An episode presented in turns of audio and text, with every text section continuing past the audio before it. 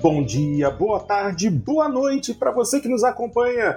Está começando agora mais uma edição do Jogando Papo, o podcast, também videocast, onde não basta jogar, é preciso debater. Edição 204 no ar.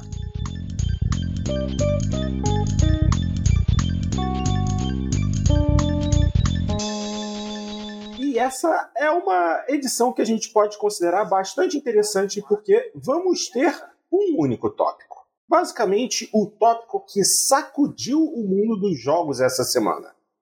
Ah, bom, assim, é engraçado dizer isso porque semana passada a gente poderia ter dito a mesma coisa. Um tópico que sacudiu o mundo dos jogos, que foi a compra da Zynga pela Take-Two.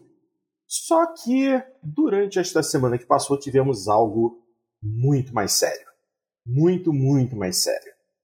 É, Microsoft utilizou o cheat do dinheiro infinito e acabou fazendo aquilo que ninguém esperava. Adquiriu a Activision Blizzard, uma das maiores desenvolvedoras do planeta e também proprietária de uma série de outros estúdios, é, por um valor absolutamente extraordinário. Mas vamos falar a respeito de tudo isso já já. Eu acho que seria interessante primeiro a gente fazer um rápido recap das últimas grandes aquisições do mundo dos games que rolaram é, desde o ano passado, para que a gente possa ter um, um, a real dimensão de tudo isso que aconteceu. Então eu vou pegar aqui a minha anotação e vamos ver. A gente começa com 9 de março de 2021, ou seja, há 10 meses atrás, pouco, pouco menos de 10 meses atrás, a primeira grande aquisição é, pública da Microsoft, que foi justamente da ZeniMax Media, proprietária de inúmeras grandes desenvolvedoras, como a Bethesda, id Software, uh, Arcane, Arcane Studios, Machine Games, Tango Gameworks, AlphaDog, Roundhouse Studios e da ZeniMax Online. Essa já mexeu bastante com o ânimo das pessoas e foi uma aquisição que, na época, foi considerada até bastante grande, né? 7 bilhões e meio de dólares. Naquela época, todo mundo já ficou assim: caramba, de onde a Microsoft tirou dinheiro para isso tudo? Realmente é algo impressionante. Uh, aí nós tivemos um ano relativamente tranquilo, até que agora, em 2022, no dia 10 de janeiro, semana passada, nós tivemos a compra da Zynga pela Take-Two Studios por um valor de 12,7 bilhões de dólares. Ou seja, é bem mais do que a aquisição da Zenimax. Então, nós no último programa, inclusive no Jogando Papo 203, nós conversamos se realmente a compra de um único estúdio, como a Zynga, que é um estúdio focado em títulos mobile, né, em títulos para dispositivos móveis, realmente valia tudo isso. E nós tivemos a resposta essa semana agora, no dia 18 de janeiro. Aparentemente, 12,7 bilhões de dólares são café pequeno, perto do que a Microsoft voltou a fazer, que foi realmente a aquisição né, da Activision, Blizzard e também da King, produtora de jogos mobile. Então, é, vamos dar uma olhada é, no tamanho do estrago. Primeiramente, a Activision Blizzard é, é, é, publica jogos sob a sua própria bandeira e também tem outros estúdios abaixo dela que são Treyarch, Raven, High Moon, Binox, Sledgehammer, Infinity Ward, Demonware, Toys for Bob.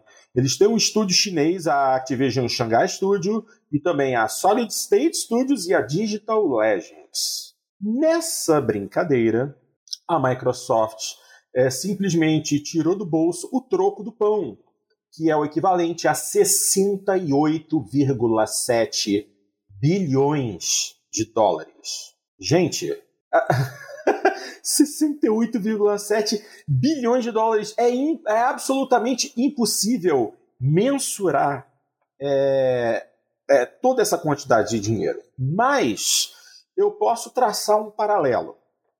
68,7 bilhões de dólares para comprar alguns estúdios. A Nintendo, e eu estou falando da Nintendo a nível global, é hoje, aliás, hoje não, ontem, dia 20, estava cotada em 56,23 bilhões de dólares. Ou seja, a, a Microsoft gastou o equivalente ao valor total da Nintendo e mais 13 bilhões para adquirir a Activision Blizzard. Primeiro de tudo, essa compra valeu a pena? Eu diria que sim, e muito.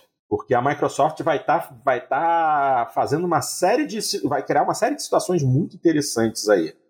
Como, por exemplo, o, um reflexo que já ocorreu hoje dessa compra, que é justamente uh, a perda é, de 20 bilhões de dólares em valor da, da, da Sony. A Sony hoje foi anunciado que, após o anúncio da compra da Activision Blizzard, a Sony perdeu 20 bilhões em valor de mercado, que já é algo uh, interessante. A Sony é muito, muito grande. O valor da Sony até essa semana estava na faixa dos 130 bilhões. Perder 20 bilhões assim de uma vez realmente é um soco no estômago da, da Sony, né? Mas a gente sabe que esse é o tipo da coisa que é passageira. De qualquer forma, é um aviso muito interessante para o mercado. E eu gostaria de ouvir do Cadelin e do Dart o que, que eles acham de, de uma aquisição tão grande assim e que reflexos nós podemos ter em cima de tudo isso que aconteceu durante essa última semana. Cadelin, meu querido, é, boa noite para você. Me diz aí, o que, que você está achando disso tudo? Boa noite a quem nos acompanha ao vivo, bom dia, boa tarde a quem nos ouve depois. É, foi realmente um, um, um cataclisma, dependendo da, do ângulo que se analisa, né? E uma enorme benção, dependendo do ângulo também que se analise, Porto. É, depois de, de tantos anos, Porto, a gente costuma brincar aqui no Pegando Papo que é difícil nos surpreender com algo na, na indústria dos games. É, e, e, a Microsoft tem, tem conseguido isso. É, é, é, claro que a, a, aquisição da ZeniMax já tinha é, sido uma surpresa, mas, é, mesmo sendo uma surpresa, o. Como é que eu vou dizer assim? O, a, a ZeniMax estava ali, assim, sabe? Era possível que ela fosse adquirida. Não era assim uma coisa assim do tipo. É impossível isso acontecer. Não, é, era possível, sabe? A gente recebeu aquela notícia ali com surpresa, claro, mas, mas não com incredulidade. Eu devo dizer que nessa questão aí da compra da Activision, eu, eu tive que checar as notícias, sabe? Eu tive que checar, não é possível. Tem alguma pegadinha aqui, é uma compra parcial, ela virou acionista só. E, e não, né? Realmente foi uma, uma fusão vertical aí muito, muito forte mesmo, beira o inacreditável, Porto, porque o, você vê, se a gente pegasse as maiores companhias que trabalham com videogames, é, é, claro que a Microsoft sempre foi a maior delas, com muita folga, por todos os departamentos diferentes que a Microsoft possui, né? Mas aí a gente ia olhar lá e a gente pensa assim, nas grandes, quem que era? É a Microsoft, é, é, a Sony, sem dúvida, é a Tencent, da a chinesa Tencent, e, e assim, envolvida diretamente com o videogame, quem vinha logo na sequência era a Activision. Então, assim, mesmo quando a gente costumava é, brincar aqui de fazer especulações sobre assim quais seriam as próximas compras da, da Microsoft ou quais, quais empresas que a Sony poderia tentar dar um troco na hora que a Microsoft comprou a ZeniMax, assim, o, que que vinha na nossa cabeça, né? A gente pensava em, em empresas pequenininhas, como a Konami, que estão sempre sofrendo um pouquinho, é, ou até se a gente pegasse empresas maiores, mas empresas assim que, que, que são comparadas à Activision pequenas. A gente pensava assim em Capcom, a gente pensava em Square Enix, a gente pensava assim, é, quando a gente queria delirar muito, a gente pensava em Ubisoft. E, e, e a Ubisoft, ela tem 10% do tamanho da Activision. Então, é, essa é a dimensão é, do negócio que nós estamos falando aqui. Assim, é, é, é muito grande é, essa aquisição. É, é uma aquisição que realmente abala muito o mercado, coloca a, a, a Sony numa situação muito delicada, é claro, né, porque é, a Microsoft Activision Blizzard fica uma, uma, estrutura muito grande, com mais Animax ainda, então por mais que a Sony seja obviamente uma potência, é, é muito preocupante esse cenário para ela, porque assim, o, o que, que sobra para a Sony tentar é, enfrentar isso? Ou, ou, criar por conta própria novos estúdios, é, ou, ou, adquirir a Nintendo, que eu acho que ninguém ninguém imagina que possa acontecer. Nunca. Mas aí sobra o quê? Bom, aí sobra duas empresas que nós nunca cogitamos que poderiam estar entre essas a serem adquiridas, mas que passam a ser meio que possível, que, é, que são precisamente Electronic Arts e a Take-Two. Porque a, a Electronic e a, Arts... E a Ubisoft, né, também. Ah, e a Ubisoft, claro, sim, se a, se a Activision pode ser comprada, é óbvio que a Ubisoft, que é 10% da Activision, também pode. E, e, claro, Electronic Arts e Take-Two são empresas muito grandes. A Electronic Arts é, tem uma avaliação de 40 bilhões de dólares no mercado, a Take-Two de 20 bilhões de dólares no mercado. Então a gente nunca levou em consideração essas empresas porque elas eram grandes demais, né? Então a gente não parava para pensar nisso. A gente olhava lá para empresas da casa dos 5, 6, 7 bilhões que seriam ali é, Capcom, Square, é, nessa casa. Mas de repente nada mais está fora da mesa, Porto. A verdade é essa. Então, assim, num primeiro momento, o que eu posso dizer é isso. Realmente foi uma, uma surpresa muito grande. É, é claro que quando a gente olha é, retro, retrospectivamente, a gente consegue entender. É? A Activision é, está num momento é, fragilizado, ela está com vários problemas administrativos internos delas, então ela se tornou uma empresa vulnerável a essa aquisição. O pessoal acionistas da Activision estavam bastante nervosos com a situação toda. Nós, nós temos alguns estúdios da Activision, para vocês terem uma ideia, eles estão em greve há cinco semanas já. Cinco semanas. Alguns dos estúdios da, da Activision. Então, realmente, a Activision estava num momento assim que, embora assim, os números dela, assim, o faturamento dela estava crescendo, é, friamente observada, a Activision estava muito forte. Mas, do ponto de vista dos acionistas, ela estava se tornando uma liability, né? ela estava se tornando uhum. um risco muito grande. E então ela se tornou muito muito frágil e muito vulnerável daí a uma investida da Microsoft. E, então, assim, no primeiro momento, sobre o negócio em si, Porto, o que eu posso dizer é isso, sabe? Que realmente, de todas as compras, de todas as aquisições, de todos os investimentos, de todos os negócios que eu ouvi em toda a minha vida no, no universo de videogames, é, esse é o mais é, estrondoso, esse é o mais impactante, esse é o mais inesperado, assim dizer. É, existem uma série de pontos de vista que devem ser observados no, no momento dessa, dessa aquisição. O primeiro foi que o verdadeiro catalista para toda essa situação, pelo menos na minha opinião, de quem vê de fora, foi realmente toda essa situação ruim em que a Activision Blizzard se viu nos últimos meses com relação às uh, diversas denúncias de ambiente tóxico de trabalho, assédio sexual.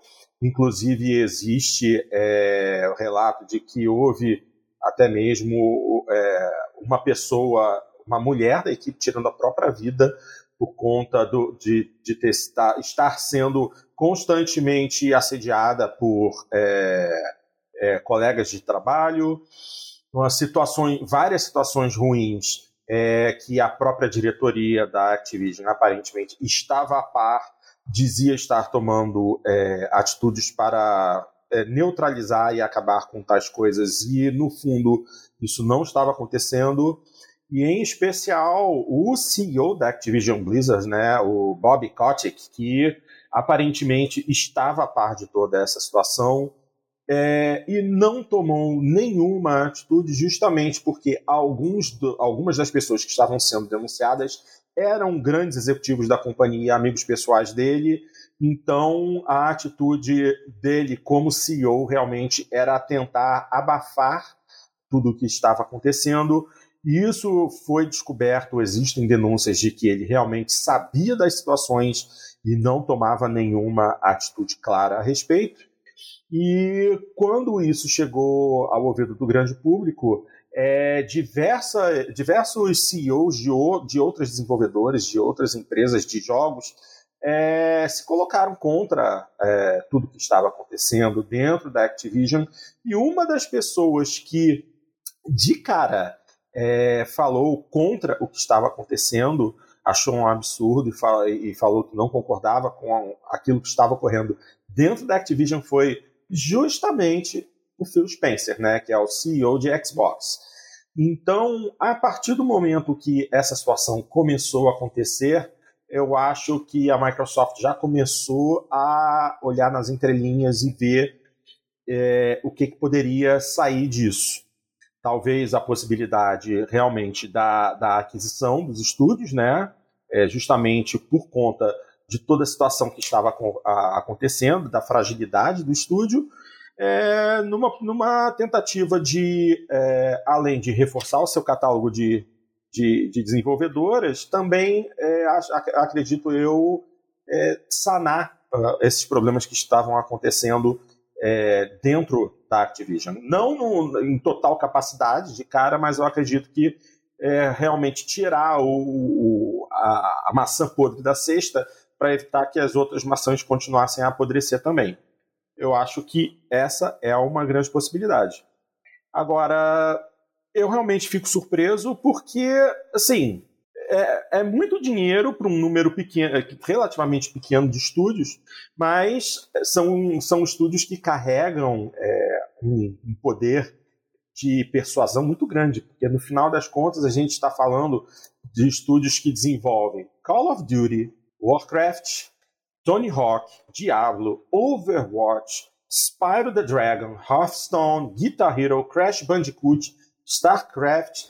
Isso aí é outra coisa também muito importante lembrar. Nós já nessa, nessa situação toda, a Microsoft está adquirindo dois ex-mascotes do PlayStation. Porque a gente precisa lembrar que, é, embora seja um produto originalmente da Insomniac Games, uh, o, o, Crash Bandicoot acabou se tornando uma franquia da Activision. Mas ele já foi uma tentativa da Sony de ter um, um mascote próprio. E o Spyro the Dragon também, mesmíssima situação. É, e assim, a gente vê gente da Sony absolutamente desesperada. Não digo gente da Sony como empresa, mas gente que gosta da Sony, grande mídia que é, é que gosta de puxar a sardinha para a Sony, os sonistas em si, é, achando que essa situação dessa compra vai ser o, o fim do PlayStation. O que, sejamos bem claros, não vai ser. Não vai ser, eu, não é. Eu li, eu li em algum lugar, não me lembro agora onde, que essa negociação foi feita em, meio, em tempo meio recorde, assim, foi meio de supetão. Ao contrário da Zenimax, que parece que levou dois anos de negociação para chegarem ao acordo. é, mas então, eu, eu acho que realmente é, toda essa negociação muito rápida. Aliás, a negociação não é rápida, a decisão foi rápida. As negociações que vão levar ao, ao a transação completa vão levar bastante tempo. Inclusive. É, é na verdade, não é, não é bem negociação, é mais a apreciação dos órgãos reguladores, né? É, exatamente. A, o negócio só vai estar completamente fechado ano que vem. É, inclusive, dura, até, até que o negócio esteja 100% fechado, se não me engano, em março de 2023, o, o tal do Bob Kotick, que é o CEO, continua nessa posição. Só a partir de 2023 é que o Phil Spencer assume completamente como CEO da, daquilo que eles estão chamando de Microsoft Gaming.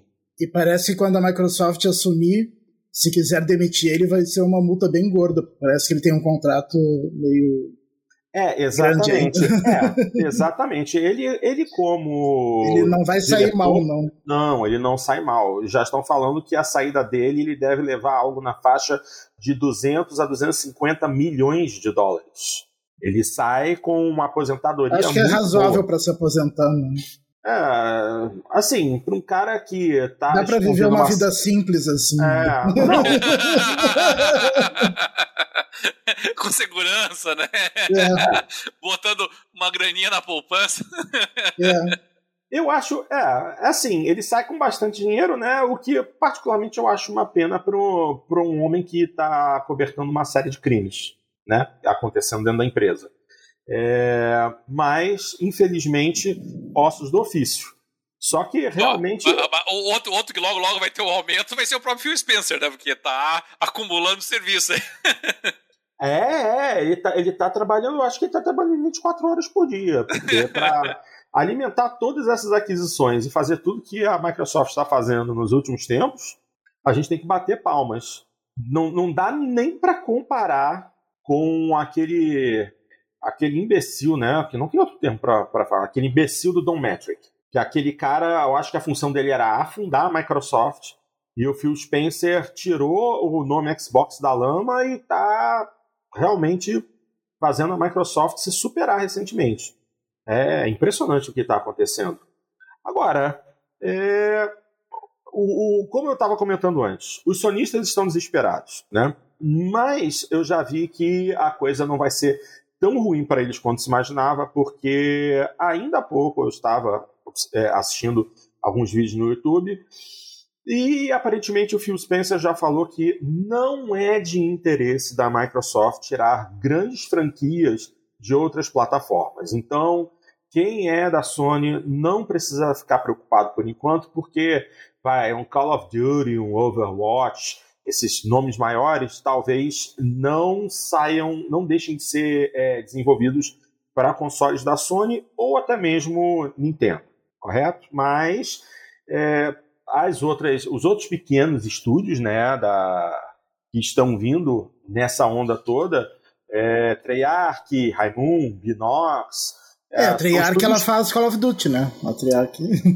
É, é, bom, é, Call of Duty é Treyarch e Infinity Ward, né? Não, elas, todos, elas eles, costumam... não, todos eles na prática. Todos eles. Porque, questão da Blizzard e da Toys for Bob, porque a Treyarch trabalha com, com, com Call of Duty, a Infinity Ward, a Infinity Ward também, uhum. a Raven, a Raven é que fez o Warzone, a Sledgehammer fez o Vanguard e, e, a Binox, e a Binox e a Raimun são, são estúdios de suporte a essas outras. É que até um tempo atrás era só Infinity Ward e Treyarch, né, que elas se revezavam. É, isso aí, elas se revezavam no desenvolvimento. Pô, agora tudo, todas essas estão envolvidas em manter é, né? Porque se a gente for ver o, ta o tamanho de Call of Duty hoje, né? E são Sim, títulos... ele é disparado mais vendido todos os anos. Não, e, e, eles têm que manter também o, o, online desses, desses jogos funcionando, né? E, e, em todas as plataformas ele é o mais vendido, né? Inclusive no PlayStation. Exatamente. Mas então, o, o Phil Spencer disse que não é de interesse é, é, tirar esse, esses títulos da, das, das, das plataformas da Sony e nem da Nintendo. O que é uma Agora, possivelmente notícia, né? eventuais novas franquias não vão, né? Exatamente. É, e, e, eles têm outros estúdios, né? Como eu citei no início do programa, Demonware, Toys for Bob, eles têm a Shanghai Studios, Solid State, Digital Legends, que são estúdios menores também, mas que podem trabalhar é, em algumas coisas que sejam exclusivas de Xbox. Agora, é, realmente eu acho que, assim, Ano, é, como, como eu disse na semana passada, a compra da Zynga por 12,7 12, bilhões não se justifica, mas a compra da Activision é... Aliás, a gente está falando disso tudo e está esquecendo da King, né? Que produz um dos maiores títulos mobile do mercado em todos os tempos, que é Candy Crush. Candy Crush em suas 200 versões, né? É, Candy Crush, suas 200 versões, mas é grana, é. né? Sim. Porque que, assim, eu, eu acho até que de repente Candy Crush é maior que qualquer coisa que a Zinga tem no momento. Eu tenho essa impressão. Então, eu também acho. Então... Quer dizer. Ah, não sei dizer não. A Zinga estava muito grande também, né? É, mas como eu disse, né, a Zinga ela não é exatamente uma desenvolvedora, ela é uma publisher, né? Eu acho que a King é desenvolvedora do, dos jogos da franquia King Sim, Crush. Porque a publisher era a Activision. Activision, exatamente. Então, acho que nesse ponto, só a compra da King aí valeria mais do que a compra da Zinga. Eu, eu tenho essa impressão. Mas, de qualquer forma, é muita grana, são grandes jogos, e, assim, vamos a, a gente precisa aguardar para ver é, tudo, tudo que vai acontecer aí. Mas, olha só, eu gostaria, inclusive, até de fazer uma, uma leitura rápida aqui eu tô com a página do Xbox Wire, né, que é a página de notícias da, do Xbox, a página oficial, e eles têm aqui o, o texto de boas-vindas é, traduzido para português, é, que foi um, é, uma carta escrita pelo Phil Spencer. É, eu queria só ler uma, uma, um parágrafo aqui desse texto que eu acho que é interessante. O texto diz assim: como empresa, a Microsoft está comprometida com nossa jornada em prol da inclusão em todos os aspectos dos games, incluindo funcionários e jogadores. Valorizamos profundamente as culturas de estúdio individuais. Acreditamos também que o sucesso e a autonomia criativa andam de mãos dadas com o tratamento digno e respeitoso de todas as pessoas. Mantemos todas as equipes e todos os líderes nesse compromisso.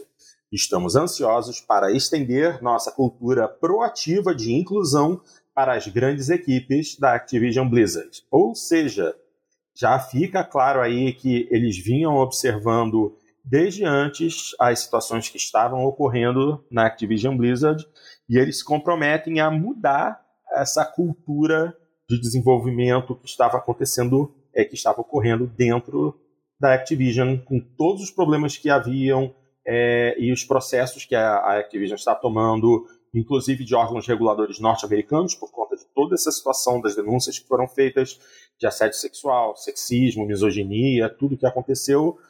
É, eu, é, como eu falei antes, eu acho esse um ponto muitíssimo importante depois de tudo que a gente viu acontecendo na Activision. O que, que você acha, Cadrinho? É, bom, a realidade é que a Microsoft, mesmo sendo uma empresa muito maior do que a Activision, ela não, não tem nem de longe o, o, esse histórico e essa ficha corrida que a Activision acumulou de assédio moral, sexual e ambiente impróprio, tóxico, de é, mal, maus tratos aos, aos empregados. Então, é, quando a Microsoft diz que pretende mudar essa cultura, eu, eu acredito, porque é, realmente a Microsoft, para uma empresa do tamanho dela, tem um histórico bem modesto de problemas é, de relações internas. Então eu realmente acredito que ela possa resolver isso, até porque também a, a Activision, todos os estúdios da Activision, dentro da estrutura da Microsoft, são uma fração da empresa. Então eles realmente eles acabam meio que se ficando enquadrados dentro da de toda a estrutura. É claro que a gente sabe que essas culturas não são culturas que se desenvolvem em caráter abstrato. Muitas pessoas estão é, diretamente envolvidas nisso ali dentro. Então é de se esperar que algumas cabeças vão rolar nesse período, como é natural em fusões, diga-se passagem, mas também é, é natural em função é, desse histórico negativo de tratamento, de gerência, de gerenciamento, de relacionamento interno que a Activision Blizzard eh, vinha enfrentando. Então, é, eu também acho, Porto, que, que assim, as, as os grandes estúdios da Activision, como é o caso da Treyarch, como é o caso da Ford, já foi mencionado, da Blizzard, obviamente, a King também, por que não? É, eu acredito que todos esses estejam muito sólidos, é, mesmo depois dessa aquisição, porque são estúdios que eles são reconhecidos enquanto estúdios, inclusive, né? não é não é assim, ah, saiu um jogo e você não sabe quem que foi o responsável. É, a gente conhece, tem, os fãs sabem até dizer quais são os Call of Duty que foram feitos pela Treyarch, quais que foram feitos pela Infinity, quais que foram feitos pela, pela Raven. Então, é, o pessoal sabe, é, pela Sledgehammer também, o pessoal sabe essas diferenças. É, a minha, eu acho que a maior preocupação é realmente os estúdios de suporte da, da Activision, porque a, a, Microsoft já tem os seus estúdios de suporte e, e adquiriu outros estúdios de suporte quando incorporou a, a ZeniMax também. Então eu estou achando que a, a Microsoft talvez não precise tantos estúdios para suporte. Eu acredito que alguns desses estúdios de suporte da Activision Blizzard vão acabar fechando, mas, mas as principais elas vão estar ali ainda. E e do ponto de vista do mercado, é, veja, por mais que a gente possa dizer assim, ah, o pessoal da Sony não precisa se preocupar porque disseram que vai lançar. Na verdade, o pessoal da Sony tem muito o que se preocupar. Porque. E a Sony tem muito o que se preocupar. Porque muda a, a, a, a dinâmica do relacionamento. Agora você depende da boa vontade da Microsoft para que esses jogos sejam lançados para a tua plataforma o, o teu handicap nas negociações é, complica o teu meio de campo, assim, sabe? Você tem que negociar com a Microsoft o lançamento delas, não, não tem outra alternativa. Isso é muito incômodo. Além disso, mesmo que esses jogos, uh, as grandes franquias, uh, uh, Call of Duty, Diablo, naturalmente, até o Overwatch, por que não? Warcraft, sem dúvida nenhuma, mesmo que essas grandes franquias elas ainda vão ser lançadas na, na PlayStation, é, é, Veja como muda o, o, o formato do mercado, porque agora você está tendo um jogo lançado, tudo bem para a tua plataforma, mas pela módica taxa de 70, 80 dólares. Não. Então é um jogo que está chegando ali a 350, 400 reais para você jogar. E aí você olha o mesmíssimo jogo a mesma coisa, é, talvez até mais otimizado para o console específico da Microsoft, é, estando incluído no Game Pass. Sabe? Então, então muda, muda, não, não tem dúvida nenhuma. Tá? E, a, e aqui muda fortemente, sabe? Porque tem muita gente que compra videogame só para jogar Call of Duty. Eu conheço pessoas que compram videogame só para jogar Call of Duty. Eu, eu nunca conheci ninguém que comprava um videogame só para jogar Elder Scrolls. Eu nunca conheci ninguém que comprava é, só para jogar é, Doom, só para jogar Quake. Não conheci. Mas para jogar Call of Duty eu conheço. Então. E, e, aí você fica, ah, então eu vou comprar o PlayStation. Por quê? Por quê? Entendeu? Você vai comprar o PlayStation para jogar Call of Duty, se não é a empresa, a empresa que está fazendo ele não é a, a, Sony, você não tem nenhuma garantia do, de qual vai ser o suporte que vai ser dado, não tem nenhuma garantia de que a melhor versão vai estar no PlayStation, provavelmente não, vai, vai estar no Xbox porque é ali que eles vão estar trabalhando. É, você tem a assinatura do Game Pass e o, todos os jogos do, do, do, Call of Duty vão estar disponíveis no próprio Game Pass, é, muda a dinâmica, muda bastante. Eu Sendo que, que, até hoje nenhum Call of Duty tinha entrado no Game Pass nunca, né? Pois é. Exato. Exato. Era jogo que nunca tinha estado agora, no Game Pass. Mas agora, agora eu vou aproveitar o momento, já que nós estamos tocando justamente nesse assunto, e eu vou ler aqui uma matéria é, que foi publicada no site Tudo Celular falando a respeito disso. Sony se pronuncia pela primeira vez após a aquisição da Activision Blizzard pela Microsoft. Nesta quinta-feira, ou seja, ontem, dia 20, a Sony Group Corporation se pronunciou oficialmente pela primeira vez após a aquisição da Activision Blizzard pela Microsoft. Procurada pelo The Wall Street Journal para opinar a respeito da compra, a Sony foi direta. Nós esperamos que a Microsoft honre os acordos contratuais e garanta que os jogos da Activision continuem como multiplataformas. Fecha aspas. Puro e seco. A Activision é responsável por um dos maiores, de, maiores campeões de vendas nas plataformas PlayStation, Call of Duty. No ano passado, Vanguard e Black Ops Cold War foram os jogos mais vendidos em seus consoles nos Estados Unidos. Ao longo dos anos, a Activision fechou diversos acordos de exclusividade com a Sony para conteúdos únicos em suas plataformas para a série Call of Duty. O pronunciamento pode se referir a isso e indicar que os acordos durarão por anos. COD Modern Warfare 2019 veio com um modo de sobrevivência especial exclusivo do PlayStation 4 por um ano, enquanto Black Ops Cold War contou com um modo zumbis chamado Onslaught. Jogadores nas plataformas PlayStation receberam diversos bônus em Vanguard. Ou seja, é... a situação da Sony. Se a Microsoft decidir mudar alguma coisa, a situação da Sony realmente fica complicada, né? Uh... É, e a própria fala dele, Porto, já indica aquilo que, que eu acabei de mencionar. Né? Você fica lá, ah, nós esperamos que a Microsoft honre, nós esperamos aquilo. Você fica dependente da ação do outro, sabe? Então é, é essa é a parte complicada. É, tudo bem, a, a Microsoft. Sabe a Microsoft... que se, a Microsoft disse que vai honrar, mas se ela resolver não errar, elas não podem fazer nada.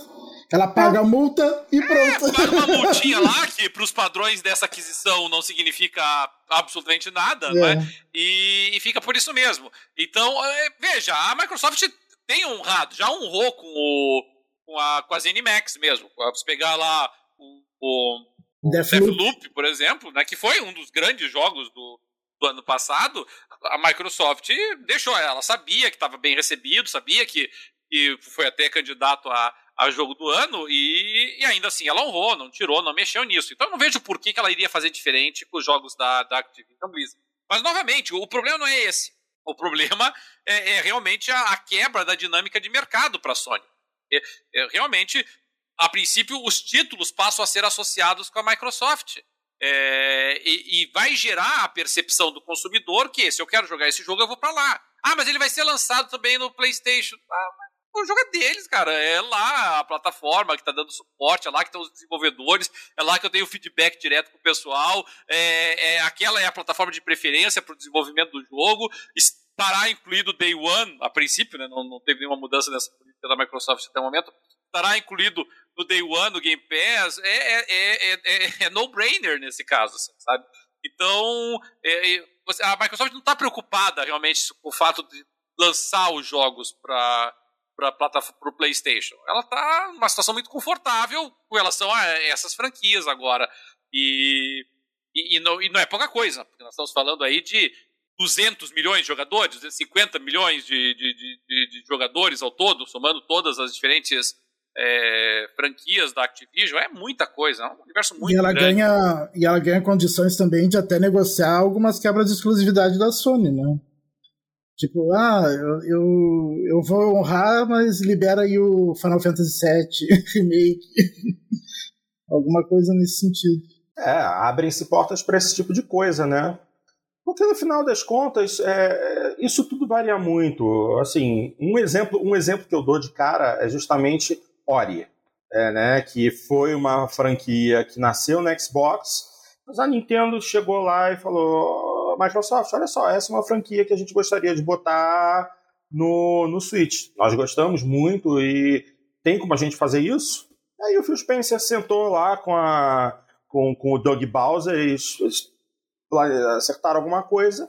Pô, e agora a Ori tá, tá rodando no, no, Nintendo Switch. Aparece lá o logotipo da Microsoft no boot do jogo, mas, assim, eu, quando há um, um, uma negociação bem, bem tranquila e os, os, as mentes se alinham, as ideias se alinham, eh, isso não é problema nenhum.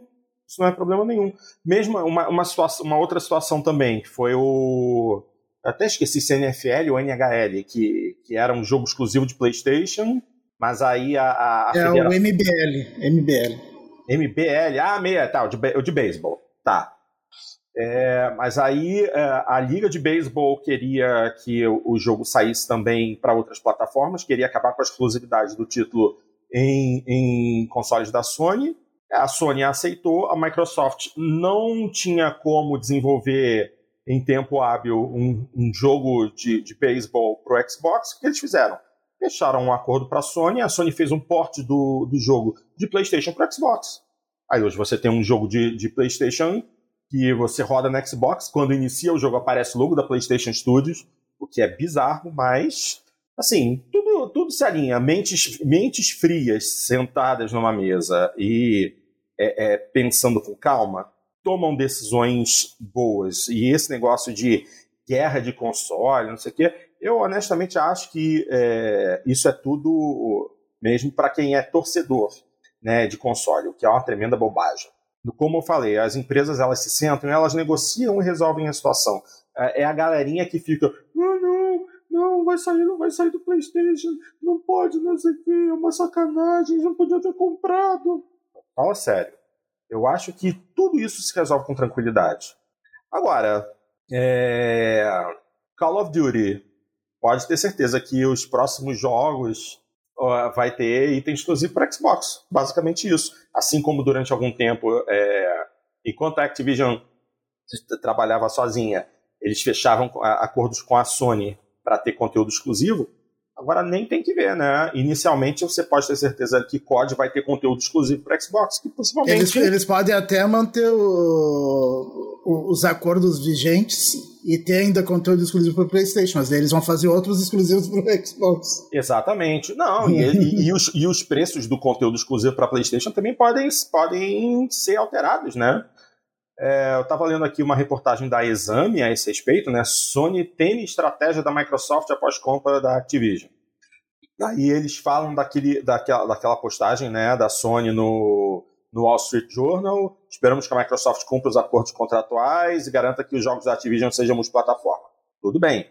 Preocupação com a manutenção dos jogos na biblioteca da Sony faz sentido, com o vencimento dos contratos ao longo do tempo, a Microsoft estaria livre para tornar os grandes hits em jogos exclusivos para Xbox e PC. Mas olhando em retrospecto, quando a Microsoft comprou a Bethesda, por exemplo, ela respeitou os acordos comerciais existentes e manteve o jogo Deathloop como exclusivo de PlayStation 5. O mesmo vale para Minecraft da Mojang, que se mantém multiplataforma.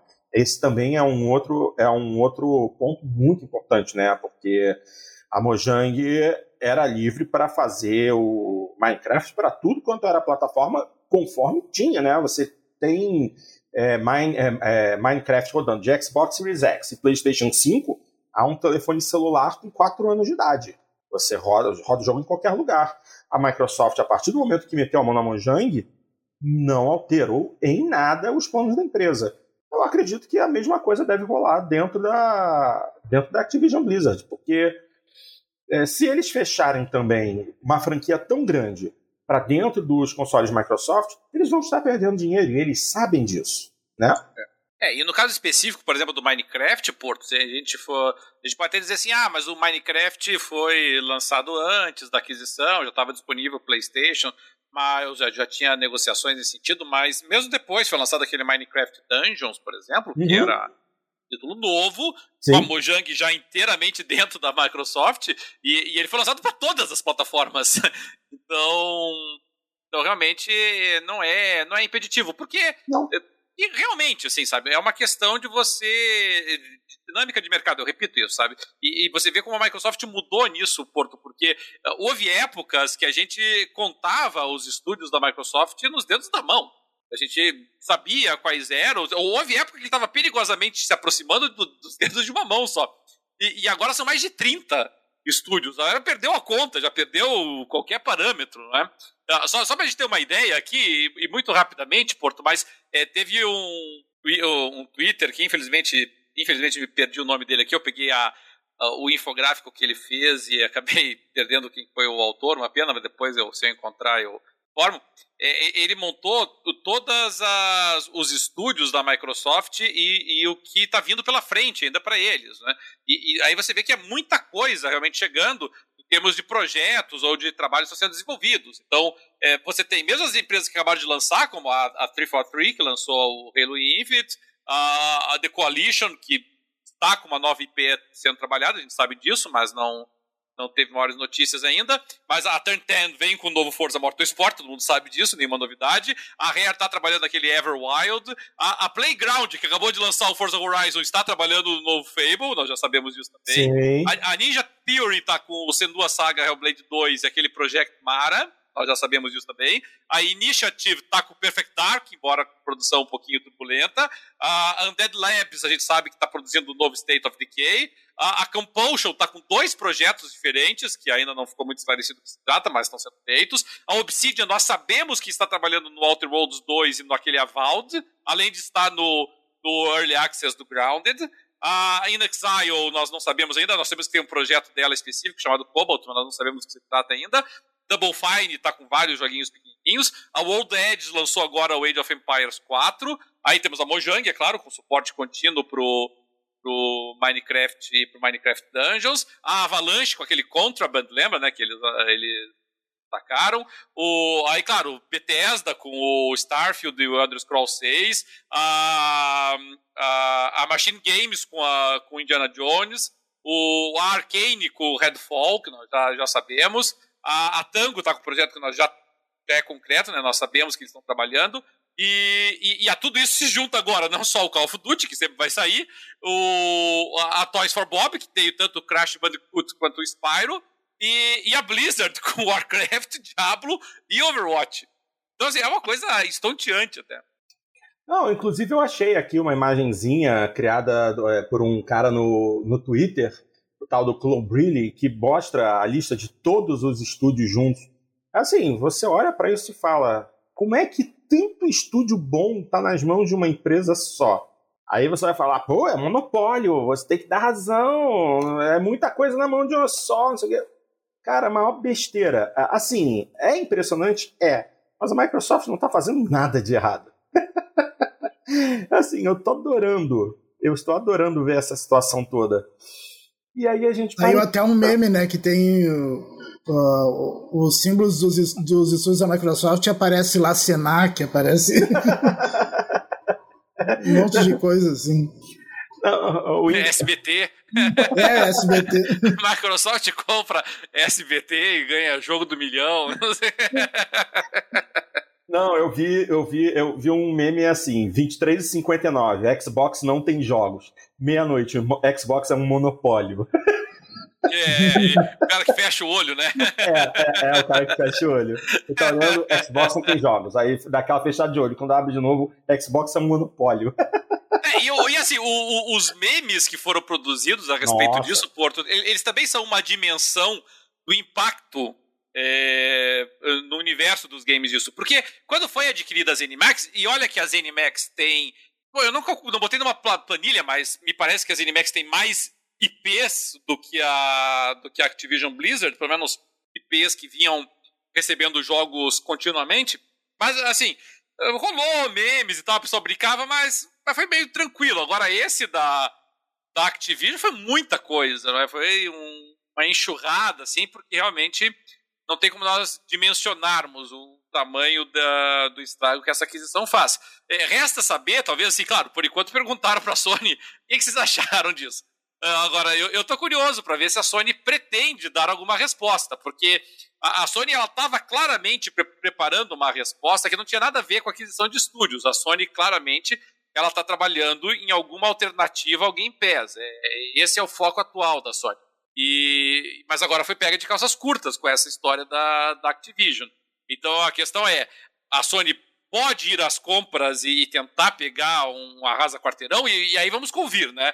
É, arrasa quarteirão a essa altura do campeonato não vai ser Konami, não vai ser Square, tem que ser realmente, como o Dart falou, é, é Ubisoft pra cima, e aí não sobrou é. muita coisa, né? Sobrou. Ubisoft so, e EA. sobrou Ubisoft, Take-Two e EA, é o que sobrou né, no mercado é, dessa dimensão, né? Fora isso, a Tencent, mas só que a Tencent dá cinco Sonys. Então é. é mais fácil a Tencent comprar a Sony do que o contrário.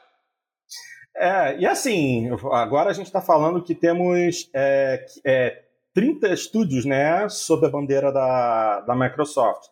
E sob a bandeira da Sony, o que, que a gente tem? Eu encontrei aqui, uh, nós temos... A Sony está com 14, 15? Não, 17. 17, 17. na verdade.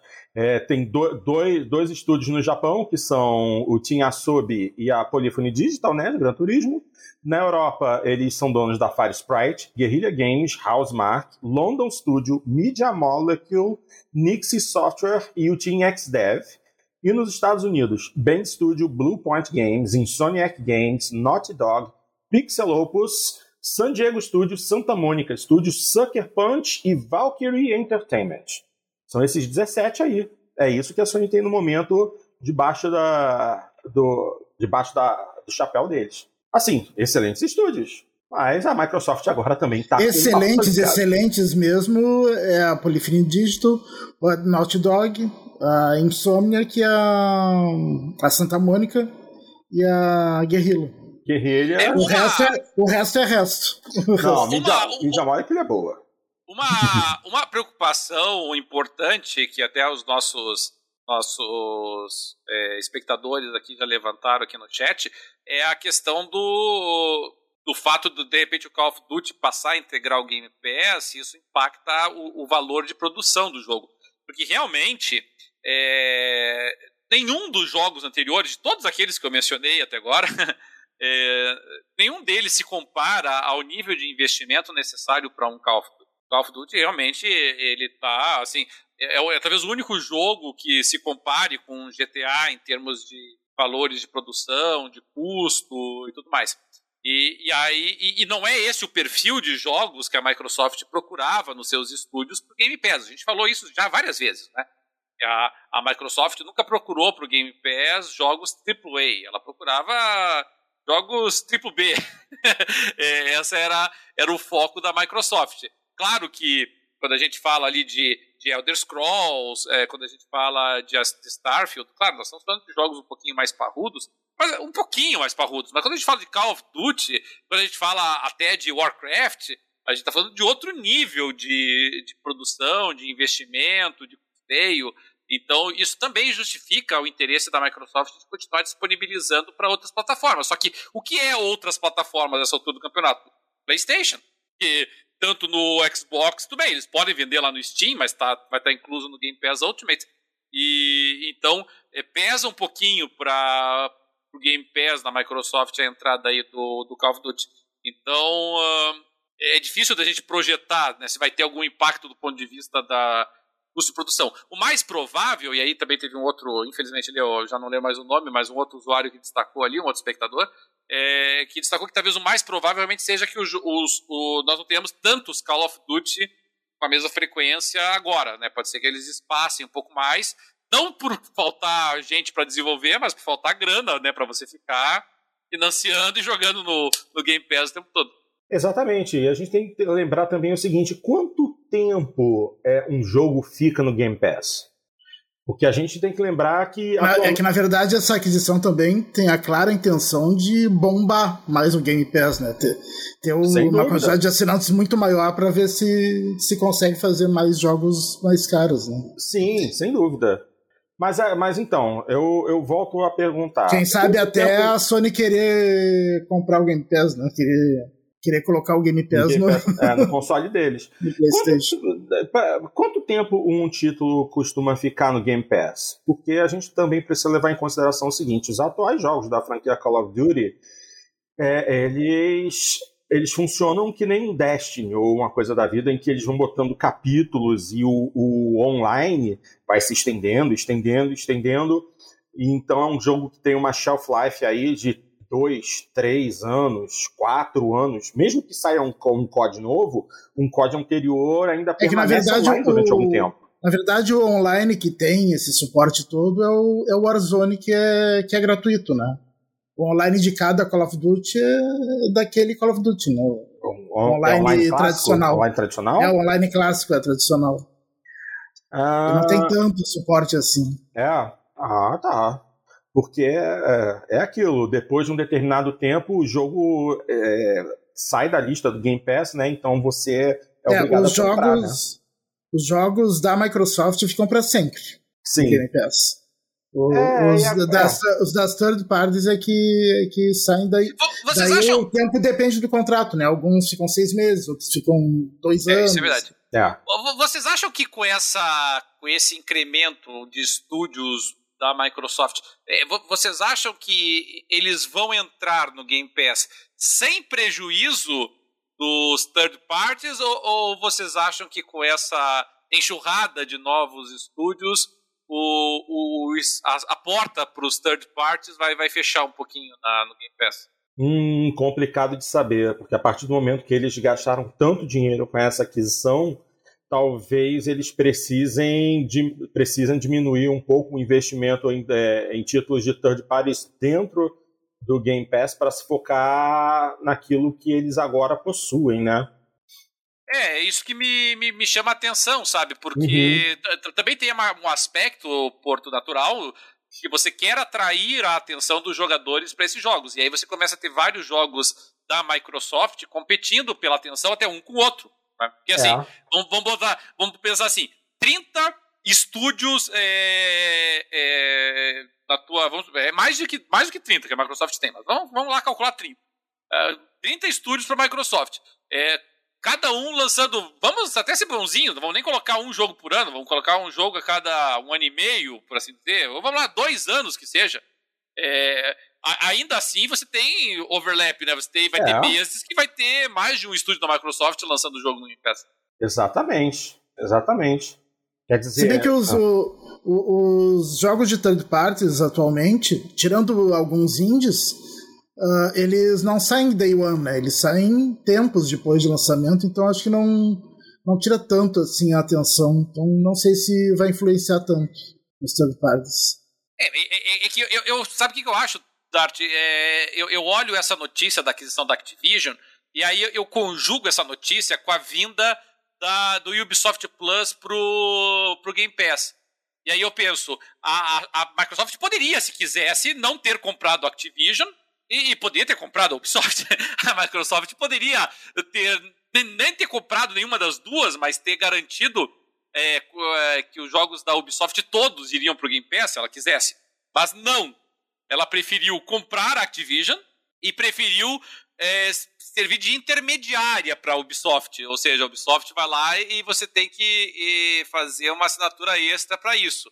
Então, é por isso que me chama a atenção, sabe? É, talvez ela esteja fechando um pouco. Não vou dizer fechando as portas para third parties em geral, porque os jogos indies, do ponto de vista financeiro para a Microsoft, vale a pena continuar o fluxo deles dentro Sim. do Game Pass.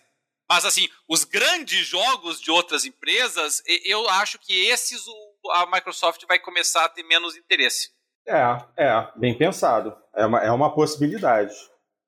Mas agora. É, é, eu acho que o, os grandes jogos de thirds uh, que atualmente eles estão conseguindo trazer Day One pro Game Pass, eu acho que esses sim vão diminuir bastante, mas eu acho que os, depois de passado um tempo do lançamento, acho que vai continuar mais ou menos como é atualmente.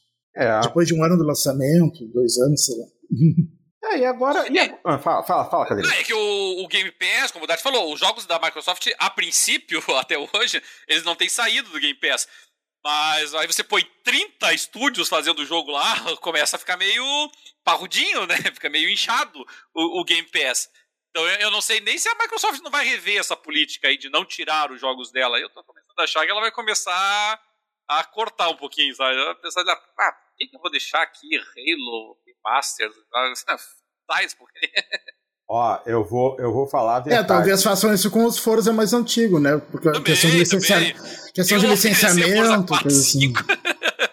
Horizon 3, sai, questão sai. de licenciamento, coisa assim, porque os Forza têm esse problema de, né, de licenciamento, depois de um tempo eles têm que tirar da loja. É, é, isso é um, isso é um problema. Isso é um problema sério. São jogos que, inclusive, também deixam o Game Pass e você fica completamente sem opção. Ele, recentemente eles tiraram. Qual Forza que eles tiraram recentemente? O Motorsport 7. É, o Forza Motorsport 7 eles tiraram do, do Game Pass e da loja, mas deram oportunidade para quem. Eles avisaram bem antes para que quem quisesse comprasse, né? Se saísse da loja. E, e além disso, quem tinha o Game Pass, por exemplo, e tinha comprado qualquer DLC do jogo, uh, eles deram o jogo de graça. Agora, é, é, é interessante a gente estar tá comentando a respeito disso, porque a gente está falando ah, que os, os Forzas são, são retirados por conta de licença. Eu não sei que, quais, quais são essas licenças, porque se for licença de música, que você tem que renovar as licenças das músicas do jogo, uh, único, os únicos jogos que precisariam ser de, é, retirados da listagem do Game Pass são os, os Forza Horizon porque Forza Motorsport usa a trilha sonora genérica criada para o jogo, sem nenhuma música conhecida. Pela questão da música, isso não é não é um problema. talvez seja dos próprios carros das marcas, né? Muito, dif muito difícil, até porque assim, a grande maioria dos carros que tem no Forza Motorsport, a grande maioria não, a, a quase total maioria do, dos jogos que, dos carros que tem no Forza 6, no Motorsport 6, estão no 7, da mesma forma que a grande maioria, se não a totalidade dos carros que estavam no, no Motorsport 5 foram para o 6. Agora, tipo, os jogos do 360 tem vários carros de Motorsport 3, Motorsport 4 que nunca chegaram aos, aos títulos mais recentes. Mas licença de carro, muito complicado. Ainda mais que hoje quem, quem domina a licença da Ferrari é a própria Turn 10, e a licença da e a licença da Porsche, que era a coisa mais problemática do mundo, o problema acabou. A própria Porsche reassumiu a, a licença do, dos carros dela e está liberando para todo mundo. Então, pelo menos Motorsport não precisava passar por esse tipo de situação. Horizon, com relação à música, sim. Tanto que é interessante notar que agora no, no Forza Horizon 5 tem uma, uma lista grande de músicas que foi criada é, para o jogo que a Microsoft pagou pela licença dessas músicas para telas indefinidamente. Então, assim, não sei como é que vai funcionar daqui a dois anos, que normalmente é o padrão para um jogo da série Forza ser deslistado da, do Game Pass, mas vamos ver o que vem por aí.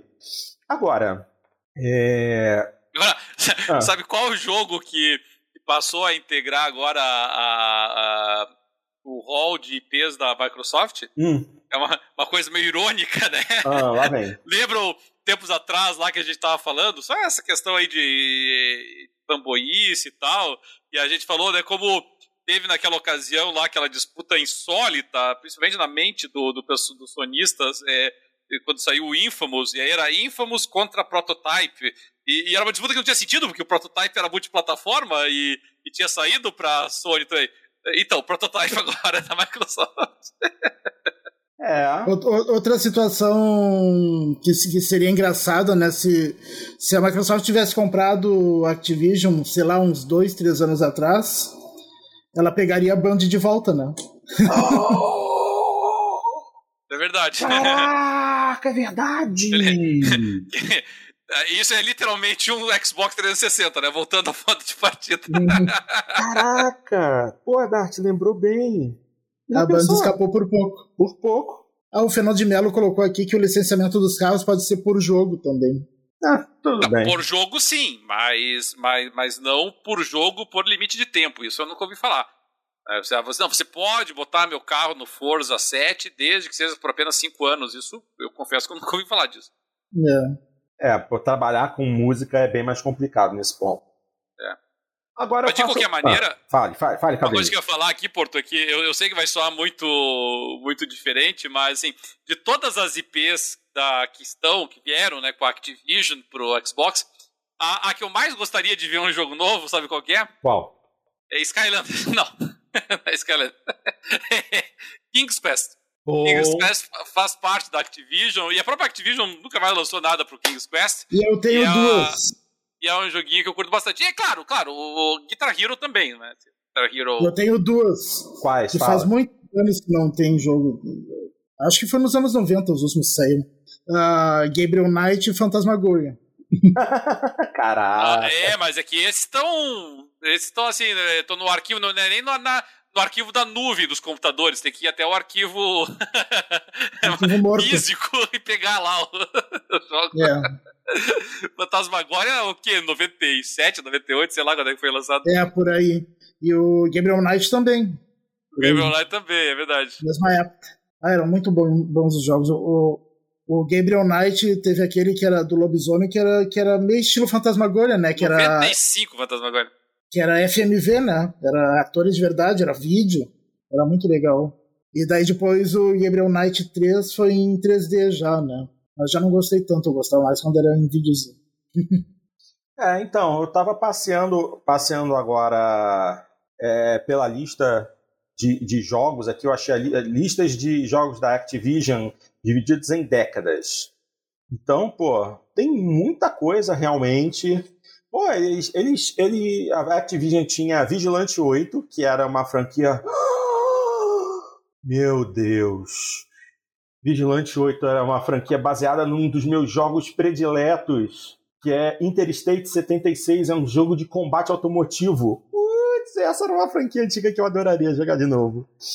Ah, eles podiam fazer que seria legal. Que corram atrás de Interstate 76 para vocês verem. Que jogo maneiro. Eu lembro que foi o, o primeiro jogo multiplayer para PC com multiplayer de, com host dinâmico, ou seja, se o host do jogo, né, da, da sala em que os colegas estivessem jogando, caísse, o próprio o, o, o jogo, é, algum outro jogador automaticamente se tornaria o host do jogo. Normalmente no passado, quando o host caía, o jogo acabava, mas Interstate 76 foi o primeiro com host dinâmico, isso foi muito maneiro. E assim, eles têm muita coisa, meu Deus do céu nem, nem, nem assim, olhando assim. Ô, oh, Supercar Street Challenge. Ugh, que jogo horroroso. Bloody Roar, Reckless The Yakuza Missions, Nossa Senhora, Soldier of Fortune, Kelly Slater Pro Surfer. É, eles têm muita coisa. Lost Kingdoms, hum, Lost Kingdoms, legal. Cara, eles tinham muito, muito, muito, muito, muito. True Crime, Streets of LA. Hum. A True Crime teve algumas, alguns títulos bons. Teve, teve. Rome Total War.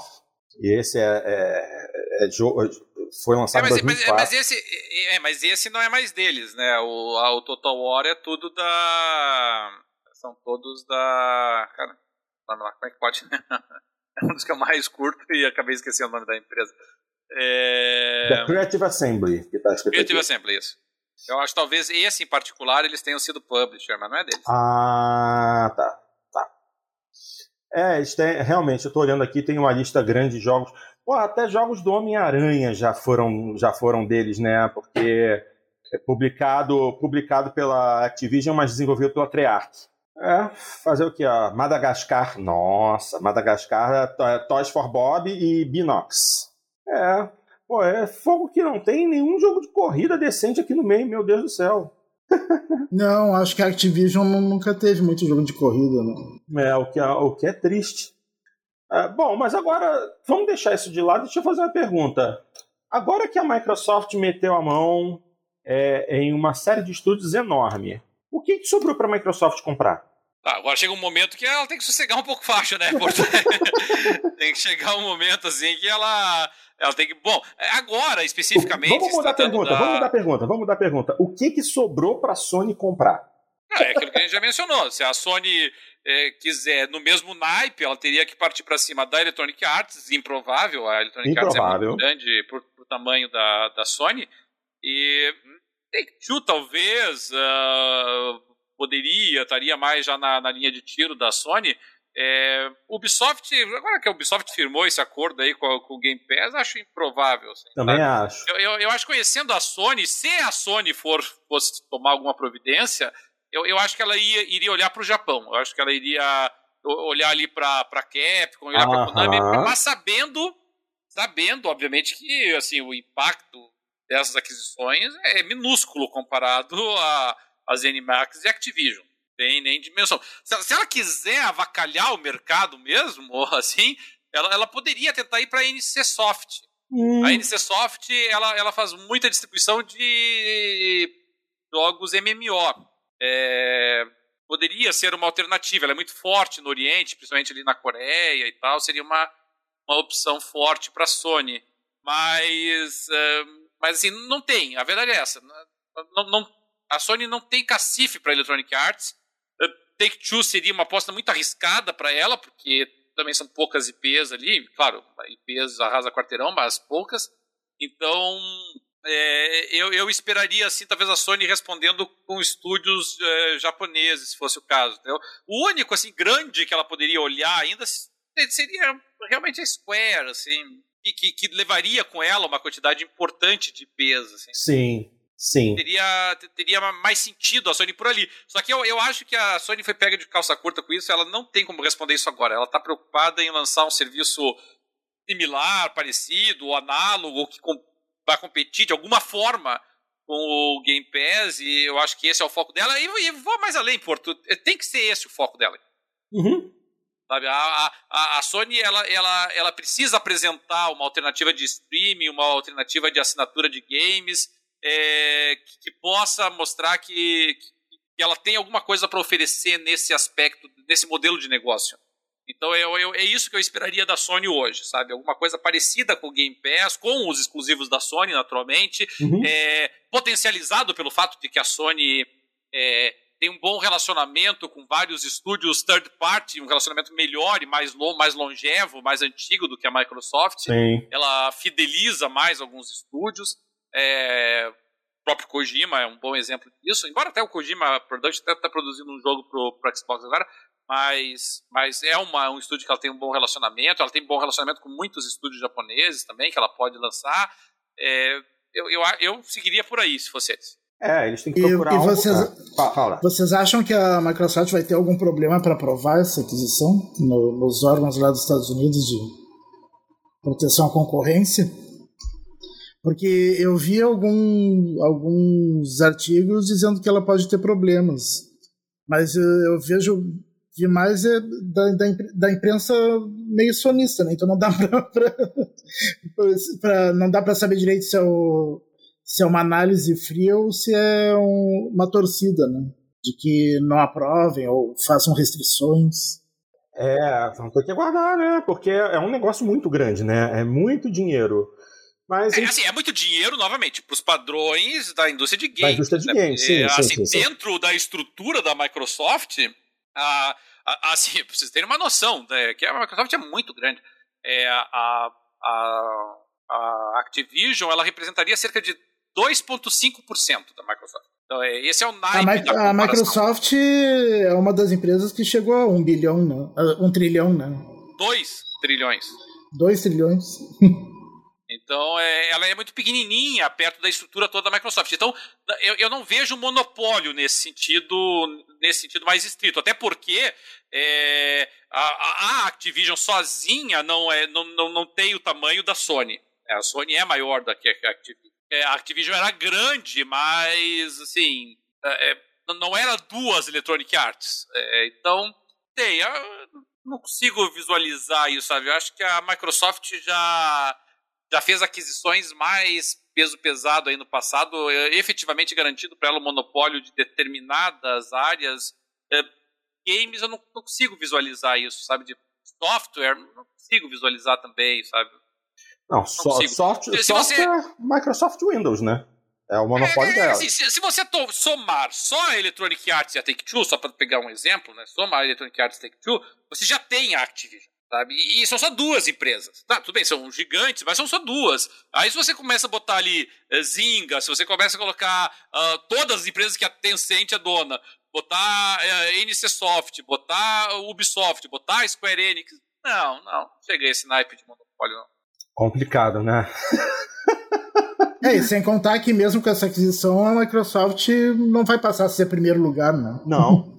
Vai continuar a ser segundo ou terceiro. Né? Terceiro, terceiro. Fica atrás da, hum. da, da, Sony e da é, Tencent, então, né? Chinesa. Então é difícil eles uh, alegarem monopólio numa que é terceiro lugar, né? Exatamente. Exatamente. É, minha gente, aí eu tava olhando aqui no, no chat, é, quero ver quando. É, o, o, o Scrifa, inclusive, está aqui. A Sony tem essa grana para comprar empresas grandes? Qual é o valor de mercado da Sony hoje? Porque a gente sabe deve, que da, da tá Microsoft está nos 20. Deve estar tá girando 150, 160. Só? É até pouco. Para lembrar que a Sony já foi uma das maiores empresas de todos os tempos na década, nas décadas de 80, 90 e anos 2000. É uma queda grande. É, eu, eu não acho, eu não, por isso que eu falei, a, a, claro, a Sony ela vale umas cinco uh, Electronic Arts, mas, mas ainda assim seria um investimento muito pesado para ela. É, Gente, Electronic Arts, é, é, seria muito pesado para ela uma Take Two. É, é, por isso que realmente eu acho assim que é, a gente tem que olhar assim, vamos, vamos trabalhar com a perspectiva normal disso, de você fazer uma fusão aí com empresas que são 10, 20% do teu tamanho, 30% do teu tamanho que seja, aí realmente, assim, a gente, na casa de 10%, a gente estaria olhando realmente para uma, uma Square, a gente estaria olhando para uma Ubisoft, é, se for 20% ali, a gente estaria olhando para uma NC Soft, seria por aí mais ou menos a conversa. Bom, vamos lá. É... Eu estou aqui no companiesmarketcap.com e hoje a Sony está com um valor de mercado de 111,63 bilhões de. Aliás, isso aqui. Ah, não, isso aqui é o, isso aqui é o valor do estoque? Peraí. Ah, ah, tá, não, isso é o valor do estoque. Não, tudo bem, mas de qualquer maneira, a, Sony está com um valor hoje cotado de 139,85 bilhões de dólares. Ela é a 96 é, maior empresa do planeta. Enquanto isso, a Microsoft está em segundo lugar com seus 2,22 trilhões de dólares. Ou seja, a primeira é a Apple, né? A primeira é a Apple, 2,65 trilhões. Ou seja, se a gente for. E olha que interessante, a gente está falando da Tencent, que é segundo lugar é, atrás da Sony em jogos, mas no global a Tencent hoje vale 573 bilhões de dólares. Ou seja, Interessante, interessante isso aí. E passando aqui rapidamente por essa lista, não vejo mais nenhuma grande empresa que esteja ligada a videogames. Não. Muita, muitos bancos, empresas de entregas, é, empresas de tecnologia, Qualcomm, Shell, AT&T, mas realmente, da, dentre, dentre as 100 maiores, a Sony está em 96 mas é, no é setor de games ela é maior. De é, as outras empresas de, de games, daí você vai ter que olhar ali realmente é para Nintendo, vai ter que olhar para Electronic Arts, eles vêm numa outra, num outro numa outra leva, já é, não é do top 100, já é do top 500, assim, sabe? É para lá que você vai olhar. Daí. É, não, mas então, a Nintendo, é o, o mercado, hoje o valor dela, ela está avaliada em 55 bilhões, ela está na posição de número 315 é, na lista de maiores empresas. Se a gente for na Electronic Arts, ela hoje, o, o, o capital dela, nossa, só 39,3 bilhões de dólares. Ela está na posição de número 489 entre as empresas de maior valor do planeta. Sabe, sabe, sabe, sabe, quem, que é, sabe quem que é muito grande, Porto? Ah. Incrivelmente grande? Hum. Roblox. É, fiquei, ah, fiquei curioso. Vamos ver em, em que posição está Roblox. Pera aí. Posição 477, 39 bilhões. Ué, tá, perto, só? tá pertinho. Tá à frente o negócio que só tem assim, um, um produto, entendeu? Gente, tá à frente da E aí, Ubisoft? Boa, e vamos, Ubisoft? vamos ver aqui. Ubis- Ubisoft. Nossa, tá bem abaixo. O mercado. Pô, e a Ubisoft até é um, é um bom foco de, de compra. 7,2 bilhões. Ela tá na posição 1903 dentre as empresas mais valiosas do planeta. Eu, eu, eu acho que o grande problema em se tratando da Ubisoft em particular, Porto, é assim, bom, primeiro pelo fato assim, de que a Ubisoft provavelmente não está à venda, porque a Ubisoft é uma empresa muito, muito sólida é, em termos de resultados e tudo mais. É, o outro problema para você comprar a Ubisoft é que assim, a Ubisoft tem muito estúdio, mas assim, demais, assim, sabe? Ela trabalha com um monte de estúdiozinhos pequenininhos, então é, assim, é uma, é uma aquisição pequena para um Já teve abacaxi. até aqui no Brasil, né? É, é uma São muito pequenininha para um abacaxi administrativo de recursos humanos é, gigantesco, sabe? Eu não. Eu, eu, eu acho assim, eu não consigo visualizar a Ubisoft sendo adquirida por ninguém hoje, nesse momento, sabe? Uhum. Eu, eu consigo visualizar a Konami, eu consigo visualizar até a Capcom, eu consigo visualizar a Square Enix. A Square Enix também tem um monte de estúdiozinho, mas ainda assim é, é factível. Agora, Ubisoft eu não consigo. É, a, a Konami, assim, é, tá abaixo até da Ubisoft. Eu falei que a Ubisoft está na posição de 1903 com um valor total de mercado de 7,2 bilhões, quase 7,3. A Konami, o valor atual dela é de 6,7 bilhões. Abaixo da Até outra. achei, que, até achei que era menos. Porque pro meu gosto não vale mais nada. Quando... Mas eles, mas eles, eles, mas a, a Konami continua fazendo muito dinheiro com máquina de pachinko no Japão. Ah, sim. É, é por isso que ela ainda vale alguma coisa. É, é assim que ela está se salvando, porque Mas títulos- videogame, não. É, não, para videogame atualmente ela tá completamente perdida. Mas aí, tem, tem algumas empresas aqui por- que poderiam ser compradas pela Sony para tentar se resolver. Ah, aliás, eu até esqueci de ver o valor da, da Square. Seria, seria interessante, deixa eu ver se eu consigo. Square deve estar uns 10. Square Enix. Vamos ver aqui. Não, não. E pior, pior que a Konami. 5,9 bilhões. Está na posição 2.131 na Tá lista. pronta pra ser, pra, pra ser capturada. Né? Ou seja, de, de todas essas que a gente listou aqui, o- nesse momento, o, o alvo mais fácil seria a Square Enix. 5,9 bilhões, se você botar aí uns 7, 8 bilhões, ela vende. É. Se bem que, olha só, é interessante que no 2020, de 2016 para cá, as ações dela vêm subindo bem. Ela não, tá ruim, ruim não. Ela teve uma queda agora no início de 2022, uma queda relativamente grande, porque em 2000 e, em 2021 ela chegou a custar 6,4 bilhões de dólares. Agora ela está em 5,9. 5,9. Nesse iníciozinho de ano ela teve uma queda. Mas, como a gente ainda está no início de 2022, pode ser que a situação melhore. Eles venderam, eles venderam bastante joguinho da, da Marvel, né? e é isso. Eu acho que a, a situação no geral é essa. É, a, a gente tem algumas outras empresas, assim, é, a própria CD Projekt é sempre um alvo que pode ser atraente, né, Porto? Você tem a, a, a Paradox, e é, é mais, a Paradox está mais ligada ali no universo de PC do que de consoles, mas, mas a Paradox tem, um, tem vários acordos muito fortes com a própria Microsoft. É, praticamente todos os jogos da Paradox que vão para os videogames, eles vão direto para o Game Pass da, da Microsoft. É. Então eu, eu imagino que a Paradox e a Microsoft estão com um relacionamento bem, bem afiadinho, assim.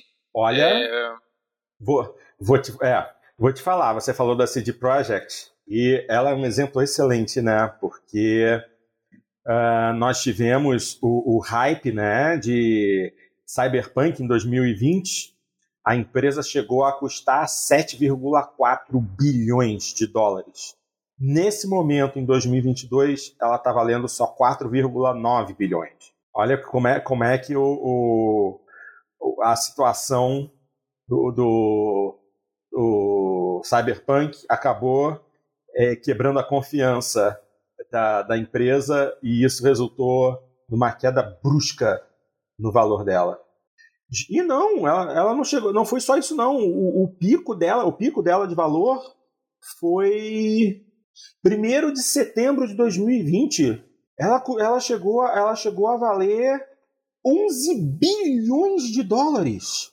Quando faltavam poucos meses para o lançamento do, do Cyberpunk, ela é, com um valor absurdo. Essas, essas, flutuações são normais, né? Sim, por, sim, sim, sim. Mas, mas assim, reitero, eu acho que a Microsoft vai dar uma sossegada agora, até porque ela vai ter muita coisa para arrumar dentro da, da Activision, então ela vai vai quebrar bastante a cabeça para botar a casa em ordem. Uhum. E, e, realmente, eu, e também eu estou muito convencido de que a, a, a, Sony vai, vai focar agora na aquisição, na, no desenvolvimento de uma alternativa ao Game Pass. E, e assim, pode ser que a Sony aí, só para aparecer na, nos holofotes aí, adquira um outro estúdio menorzinho aí. Mas eu não esperaria uma aquisição arrasa quarteirão da Sony, não. Pelo menos não enquanto eles estão aí com foco na, num serviço de streaming ou num serviço de, de assinatura como o da Microsoft. Para o futuro próximo é o que eu espero. Mas, por outro lado, eu também não esperava que a Microsoft fosse comprar a Activision, então sabe-se lá, né? Exato. Sim, uh, quando, quando ela comprou a Bethesda, eu me lembro que a gente começou. A gente falou aqui o, qual será que ela pode comprar agora, e, e os que a gente descartou de cara foi a Activision, né? Activision, é. Electronic Arts, ninguém é. jamais imaginou que essas empresas estavam na, na mesa, né? Uhum. É. é isso aí. Realmente impressionante. Ah, senhores, gostariam de levantar mais alguma, algum comentário a esse respeito ou algum outro tópico? Hoje eu já imaginava que hoje o programinha seria um pouco menor, justamente por, por conta desse um único tópico que a gente decidiu discutir, mas até que rendeu bem. Para um tópico só, já temos quase uma hora e meia de gravação. Gostariam é, de... não tá tão não tá tão menor não. Não, não. tá na média. tá, na, tá média. na média. Mas aí ah, se a gente fosse Fala. abordar aí projeto por projeto, o que está por vir, o que está sendo desenvolvido, a gente ficaria aqui ah, bem não. mais do que isso. É, é por isso, mas isso assim, fatalmente vai render muita coisa, sabe, Porto? Porque uh, nas próximas semanas isso vai voltar a aparecer. Vão, vão aparecer quais são os jogos que vão estar em desenvolvimento ainda, vai aparecer o que, que quais vai ser as primeiras medidas da Microsoft para tentar arrumar a casa ali em termos administrativos. É, eu, isso aí para mim é mais vai, vai ter muita entrevista, né? Já, já estão dando. É, e enqu enquanto o negócio não se concretizar mesmo, não for aprovado, eles não podem fazer nada. Nada, né? é. É. Não, mas eles já podem começar a alinhar algumas coisas. Vamos ver, vamos ver. Porque... O, o Lucas ali, o Lucas perguntou o que a gente acha da, do desejo de manter Call of Duty no, no PlayStation. A gente, a gente, falou no começo lá do programa sobre isso, Lucas, e, e, e, repetimos agora, sabe? É muito provável que a Microsoft mantenha realmente o Call of Duty no PlayStation. O, o problema para a Sony não é ter a, o, o jogo multiplataforma. O problema da Sony é ter um jogo sendo vendido a 80 dólares para os seus jogadores, enquanto o pessoal do, do Xbox está day one no Game Pass. E, esse é o problema, essa é a dificuldade. Isso aí. E, e é claro, a percepção de que agora a empresa que faz o jogo é da Microsoft. Então você tem aquela expectativa natural de que o jogo rode tão bem no PlayStation quanto no Xbox, ou que a versão do Xbox seja superior. É, porque, obviamente, a Microsoft não vai colocar no mercado um, um jogo cuja versão roda melhor no console concorrente.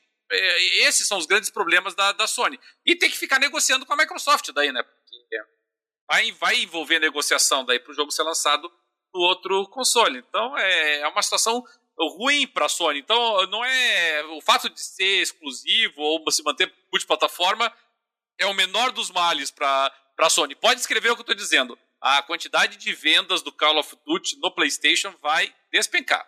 Pode escrever. Tá aí, ó, é o nosso gênio profético falando. É, a profecia, a profecia de Cadelinho geralmente bate. Dá certinho. Vamos ver no que, que vai dar. É, talvez não esse próximo, né? Que ainda não vai estar concretizado o negócio, mas nos, nos posteriores, sim. é isso aí. Pois bem, minha gente, vamos encerrar então. Gostaram de adicionar mais alguma coisa? Não. Não? Pois bem, minha gente, então, mais uma vez chegamos ao final de mais uma edição do Jogando Papo. Como sempre, a gente começa agradecendo a galerinha do chat que esteve conosco aqui durante a transmissão, dando os seus pitacos.